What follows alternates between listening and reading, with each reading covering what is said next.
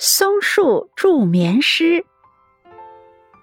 冬至过后，天气越来越冷。这天晚上，鹅毛大雪悄然落下。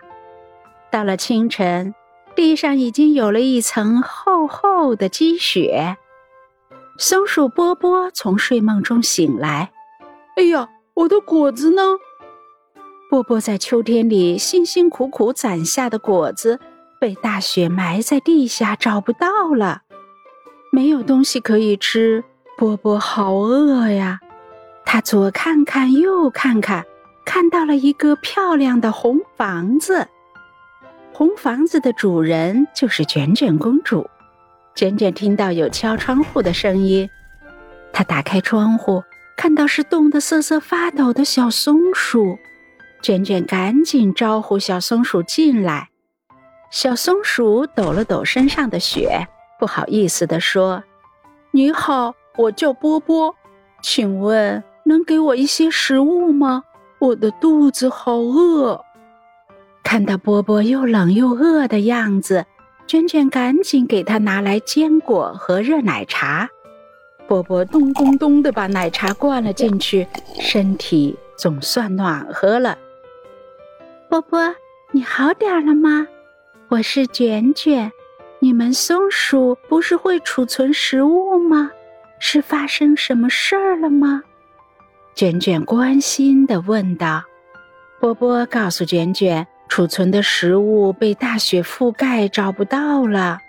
哦，原来是这样。那你饿了就来我家吧。真的吗？卷卷，谢谢你。之后的一段时间。波波饿了就来敲门，卷卷每次都预备好食物和奶茶。大雪纷飞的冬日里，没有食物的波波总算不用挨饿了。一天晚上，波波又来到卷卷家里。波波来了，卷卷不停的在咳嗽，看起来很难受的样子。波波问道：“卷卷，你身体不舒服吗？”卷卷告诉波波：“他最近感冒，喉咙发炎了，因为总是咳嗽，晚上也睡不着觉，很难受。”波波听了，心里很着急，他很想帮助卷卷。接下来的几天，波波没有再来卷卷家里。大雪已经停了。温暖的阳光照耀着大地，卷卷想，雪还没有化掉，波波能不能找到自己储存的食物呢？我还是把窗户打开一半，让波波可以随时进来。这天晚上，卷卷躺在床上，虽然感冒好些了，但是还是咳嗽，入睡很难。卷卷忽然闻到了一种好闻的味道，好像是松香。松香随着呼吸进入喉咙，卷卷觉得喉咙变得很舒服，也不咳嗽了。